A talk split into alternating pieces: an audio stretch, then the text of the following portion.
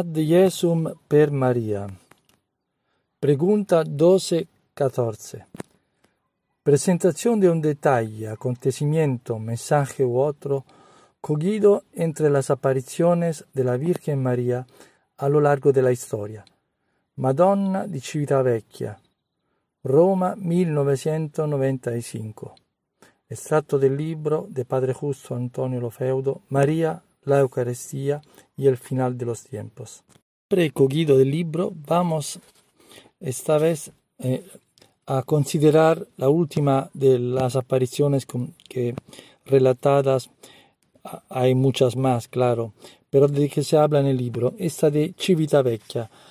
Civit, es, un, bueno, mejor dicho, eh, se llama Pantano, es una localidad que está en, que un poco hacia al, campo, más, que está cerca de Civitavecchia, que es una ciudad bastante grande de, que, que está a unos 100 kilómetros de Roma y, y, es importante porque tiene un puerto muy grande, eh, comercial y de, y de pasajeros.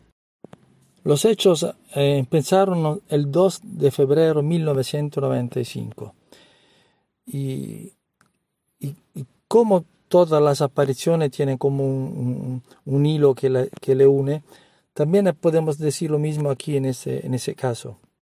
La Madonnina di Civitavecchia, la Virgencita, es una pequeña estatua que es famosa por haber llorado eh, sangre. Y...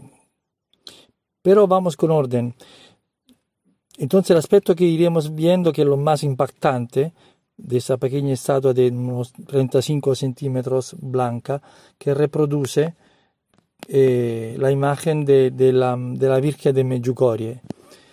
Eh, es impactante porque esto de la sangre, eh, claro, es algo de muy fuerte, muy duro, como ya sabemos que la Virgen eh, en otras ocasiones eh, hubo manifestaciones eh, reacciones, porque también es, humana, es una criatura, criatura divina, sí. Pero cuando aparece con los videntes en diferentes eh, etapas, se ve eh, a veces triste hasta llorosa. Para solo citar algunos, nos acordamos de la Salet, 1846, en donde los dos pastorcillos la, la, primera vez que vieron la Virgen estaba como un poco plegada y con, eh, con, los godos a cabeza y llorando y triste. De hablar de este fenómeno de esa, de la, de la, del san, de esa estatua de pequeña de, de Vecchia que sangró de la cara y todo eso.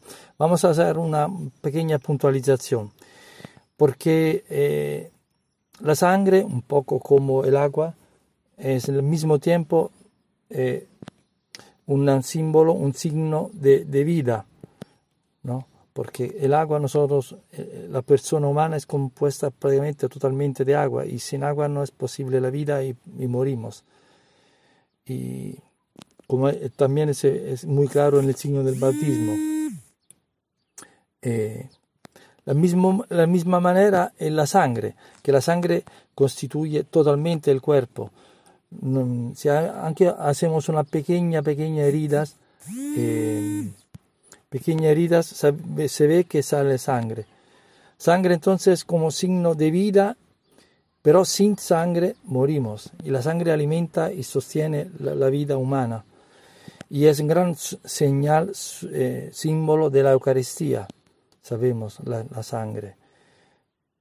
La sangre sí que es claro que signo de sufrimiento y de la sangre, derramada de nuestro Señor desde la cruz y signo de la Eucaristía. Por eso que totalmente eh, es completo el, signo, la presencia de Jesús aunque en la hostia consagrada, que es el, que el pan que se transforma en carne de Cristo, porque no hay carne sin sangre, es totalmente unido. Bueno, eh, saltando mucho los acontecimientos del relato, de primera hasta el obispo eh, Monseñor eh, Grillo de Civitavecchia, que está, estaba bastante en contraria, por, eh, contrario a, y no creía a esas manifestaciones. Hasta que una vez la Virgen, la Virgencita eh, lloró sangre en sus manos, que porque ya estaba un poco apartada, porque había medio investigaciones de policía, de muchos acontecimientos, porque el miedo a una trampa o burlones, ¿no? De cómo pasa, ¿no? De, ese momento el mismo obispo se, se puso, eh, que, le pasó en sus manos, creyó a esto de, la, de, de, de Civitavecchia, que no hay ninguna trampa, hicieron un montón de, de pruebas y de investigaciones sobre esa estatua. Bueno, entre, la, bueno, entre las curiosidades, para empezar, se vio, se vio analizando esa sangre, que esa sangre era masculina. Y, esto ya llama un poco la atención, porque dice, pero si esa estatua representa a la Virgen María, ¿por qué no llora?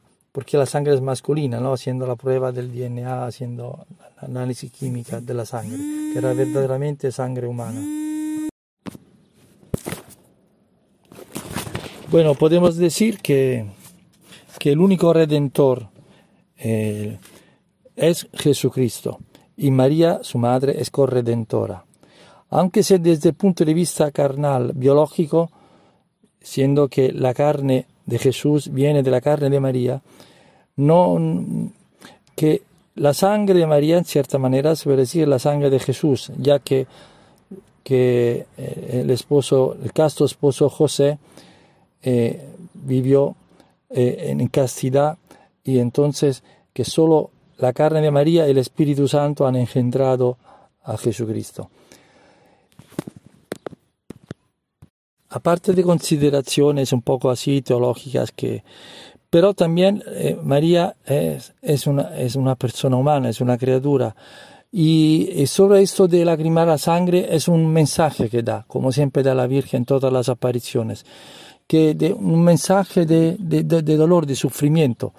Claro que la Virgen María en el cielo eh, está, está feliz, eh, está en la gloria y, en paraíso con, con, la Trinidad de Dios. No hay sufrimiento en el sentido que no hay tristeza, nada de eso. Pero ella a, tanto ama al Hijo y, y, el Hijo y el Padre ha dado la vida, ha dado, bueno, ha dado la vida del Hijo para amor al hombre. Y la Virgen ama como a, a nadie ama a Jesús, que es su Hijo. Pero ya que su Hijo ha dado la vida para nosotros y ama, profundamente hasta dar la vida a cada uno de nosotros, en esto entra el rol, entra el papel de la Virgen María, que amando para amar al Hijo ama a la humanidad.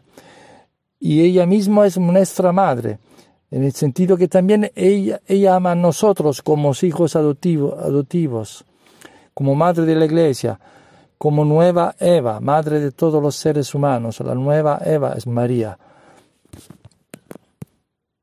Y en este sentido, cuando ve que la humanidad, que, lo, que las criaturas que Dios ha creado por amor y ofenden a Él y ofenden a su Hijo, ella sufre porque teme el destino del infierno, teme, eh, llora porque ve que ofenden a Dios, ve que, que están peligros de, de que cuanto mal hacen entre ellos, las guerras, el pecado, y por eso sufre. Es una señal muy evidente, humana también es llorar, sufrir.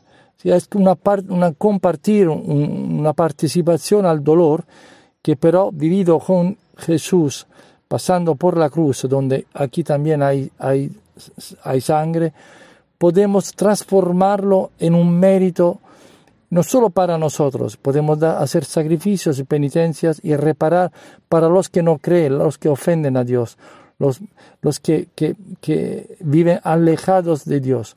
Y entonces la, la misión de María es esta, ¿no?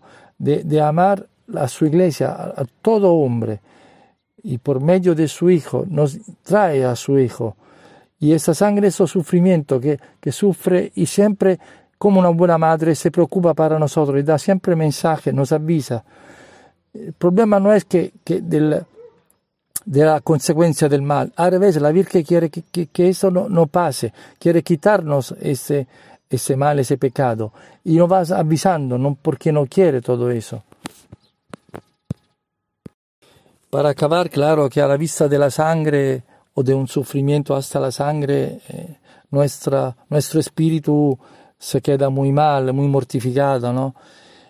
Pero esto es solo un primer paso. Esto sirve para que nos arrepentimos, para que nos damos cuenta que está en juego nuestra vida, nuestra salvación, que el tiempo no es infinito, el tiempo donde podemos eh, vivir ya en esa vida en paz, nonostante la persecución, las pruebas, el pecado, y que eh, este tiempo está limitado, es un tiempo para ganar el cielo, nosotros y nuestros queridos, y esto lo hacemos por medio de la sangre de Jesús, por medio de la corredención de María, que ha estado siempre al lado de Jesús hasta la, la cruz, hasta el Calvario, y en su presencia espiritual también en cada Eucaristía, porque María es la madre de la Eucaristía, porque ella ha tenido dentro de sí el mismo, la misma carne de Dios.